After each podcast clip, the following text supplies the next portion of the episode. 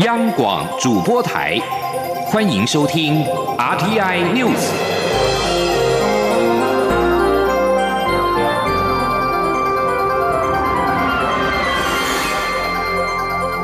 听众朋友您好，欢迎收听这节央广主播台提供给您的 RTI News，我是张顺祥。波罗的海三国立陶宛、爱沙尼亚和拉脱维亚二十三号宣布，合计驱逐四名的俄罗斯外交官，以展现对欧洲联盟盟邦捷克的支持。俄捷两国正陷入重大的外交纷争。布拉格指控俄罗斯情治单位是二零一四年捷克东部一座武器仓库发生致命爆炸的幕后主谋。因此，驱逐了十八名俄国的外交官，还打算再驱逐数十名俄国的外交官跟使馆人员。俄国也驱逐二十名驻莫斯科的捷克外交官作为报复。立陶宛的外交部因此宣布驱逐两名俄罗斯的外交官。关于捷克外交官遭到俄罗斯驱逐，立陶宛还表示。愿意协助捷克维持驻莫斯科大使馆的运作。拉脱维亚也宣布驱逐一名俄罗斯外交官，并且表示拉脱维亚不会容忍国土或者是伙伴与盟友的土地上出现颠覆活动。此外，爱沙尼亚的外交部也宣布驱逐一名俄罗斯外交官，并表示发生在捷克违背蒂斯的爆炸案。显示俄国的活动违反了国际法，破坏欧洲的安全跟稳定，令人无法接受。焦点回到台湾，华航一周内出现四名货机的机师确诊二零一九冠状病毒疾病，接触者裁剪的结果受到关注。中央流行疫情指挥中心发言人庄仁祥今天下午将举行记者会，说明疫情的相关事宜。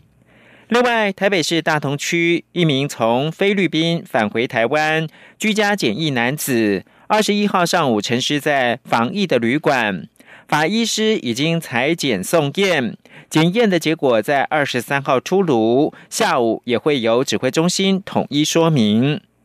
针对台湾又爆出 COVID-19 的本土病例，行政院长苏贞昌今天透过脸书发文，呼吁民众不可大意。防疫不可松懈，出入公共场所的时候，请勤洗手、戴口罩，配合防疫的措施。而新北市长侯友谊今天则表示，台湾在整体防疫相对安全，但绝不能掉以轻心。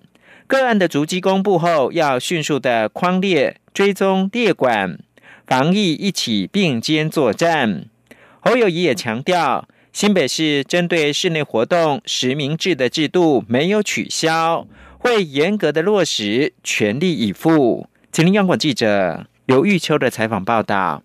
华航有一名货机机师在澳洲确诊，机关署框列其接触者后，筛检出该名技师的同事与家人为确诊者，其中一例为 COVID-19 本土病例。针对疫情是否有升温趋势，新北市长侯友谊二十四号出席新北市古堡家商校庆暨烘焙伴手礼研发中心揭牌典礼时受访表示，台湾在整个防疫过程看起来相对安全，但防疫绝对不能掉以轻心，尤其。曾到国外一段时间后被检验出来的漏动要补起来。侯友谊指出，确诊个案虽然未到新北市地区，但新北市仍不敢大意，已向机关署索取足迹资料，采取相对应的措施。中央与地方就防疫上会并肩作战。个案在桃园、在台北市几个地方有留下的足迹，我们要迅速的框列，赶快裁剪、追踪、内管。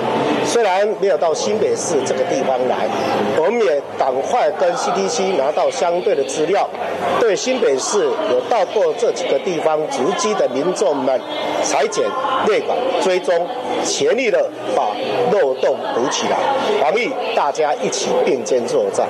至于最新的确诊个案曾出席台北清真寺活动，是否会酿成群聚感染，引发关注。侯友谊对此表示，新北市内的活动早已要求，除了量体温、戴口罩外，也要采取实名制。新北市的实名制措施并未取消，都会严格落实。侯友谊强调，防疫仍然不能松懈，更要全力以赴。中央广播电台记者刘秋采访报道。内政部在二月预告修正警察人员执行勤务遭受暴力或意外危害致全失能或半失能照护办法，新增补助安养前的照服员费用跟医院的膳食费等。日前预告期已经结束。内政部次长陈宗彦今天表示，期盼能够让照顾的机制更加的完善。在补助的基准部分，生活自理能力经过巴士量表评量指数六十一分以上的照护对象，若是全失能，每个月最高补助额度是新台币三万五千元，半失能则是两万五千元。六十分以下的照护对象。包括了照顾服务员等救养的项目，每个月最高补助额度是新台币八万五千元。陈宗彦表示，去年底有立委质疑政府对警察人员执行勤务遭受暴力或者是意外危害之后，救养照护不足，内政部立即请人事室检讨，调整现行制度，期盼能够让照顾的机制更好、更完整。媒体报道，中油第三天然气接收站案，行政院新的方案拟外推一公里内。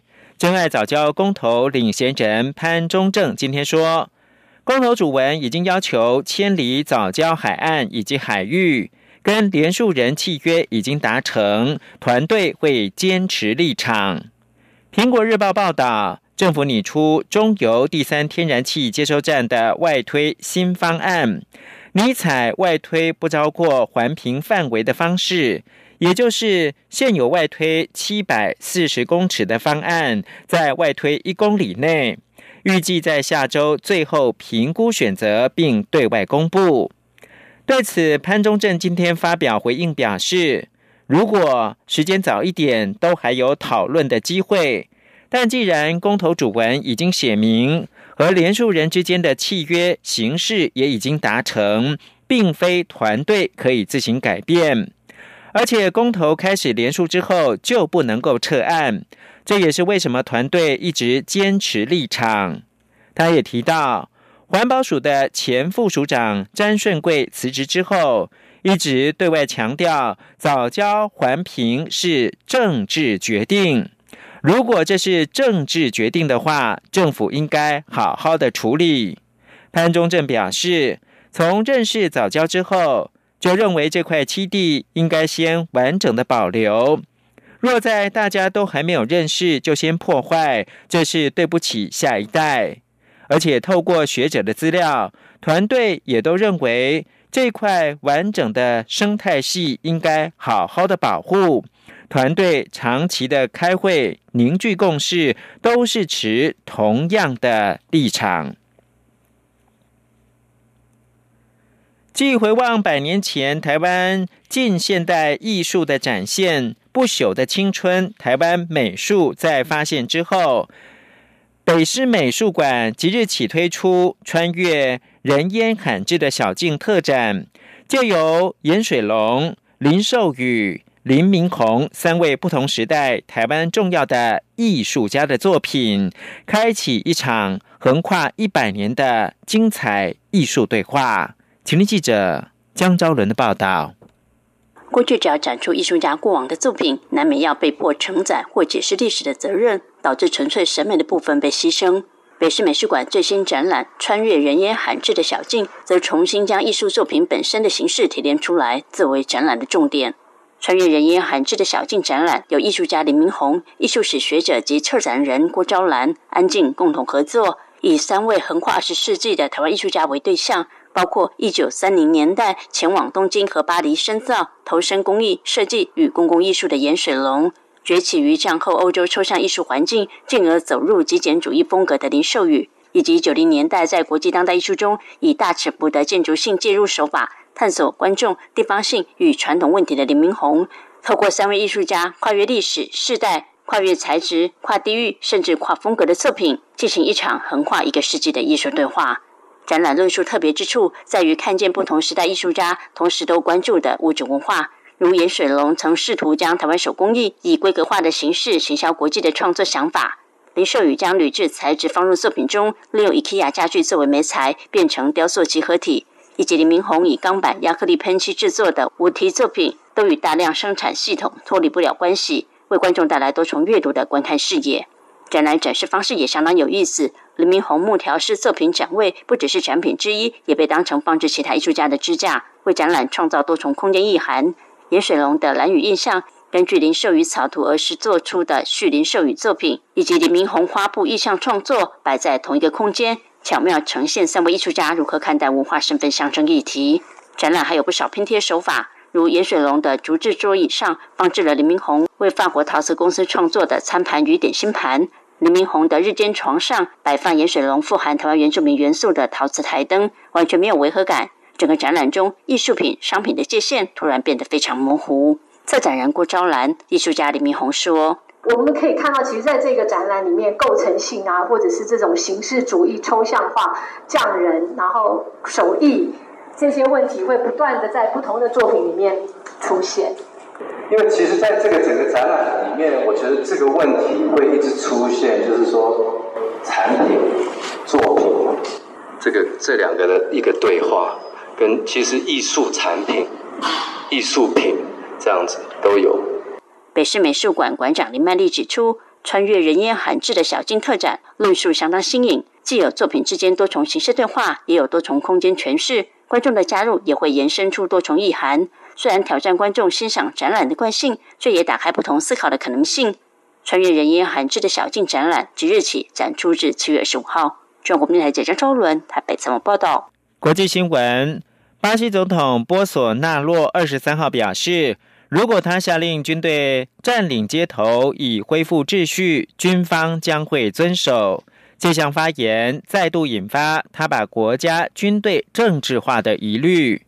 在接受电视台访问的时候，波索纳洛表示，他不会透露正准备做什么事情的细节。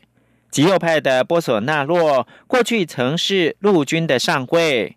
他曾经多次公开缅怀巴西在一九六四年到一九八五年的军事独裁统治。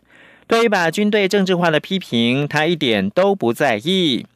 波索纳洛经常自夸拥有军方的支持，政府内也安插了许多军官。巴西将在明年举行总统大选，目前选情紧绷。波索纳洛的发言引发了忧虑。他有可能不会履行承诺，和平的转移政权。波索纳洛在上个月进行改组，一口气撤换了六名部长级的官员，其中包括了外交、国防、司法部长以及幕僚长、检察长以及政府秘书。一天之后，又撤换了陆海空军的三位司令。美国总统拜登二十三号致电土耳其总统埃尔段。根据熟悉此对话的消息人士告诉路透社，拜登告知埃尔段，美国将承认鄂图曼土耳其帝国在一九一五年对亚美尼亚人的屠杀是种族灭绝。此举预料将使得这两个北大西洋公约组织的盟国早已经受损的关系进一步的恶化。这个备受期待的通话，在拜登上任超过三个月之后才进行。拜登延迟致电，被认为是故意冷落埃尔段。埃尔段跟美国前总统川普的关系良好。拜登跟埃尔段通话正值亚美尼亚屠杀纪念日的前一天。拜登预料将改变数十年来白宫关于此事的慎重声明。美国之前只形容此事件是世纪之恶。以上新闻由张顺祥编辑播报。我是指挥中心医疗应变组副组长罗义军。指挥中心根据疫调评估，公布个案公共场所活动地点。如果您曾出入个案相关活动地点，请自主健康管理。期间如出现发烧、咳嗽等症状，请佩戴医用口罩，尽速至指定社区裁检院所就医。您可至机关署网站或拨一九二二专线查询裁检院所。自主健康管理期间，请避免出入公共场所。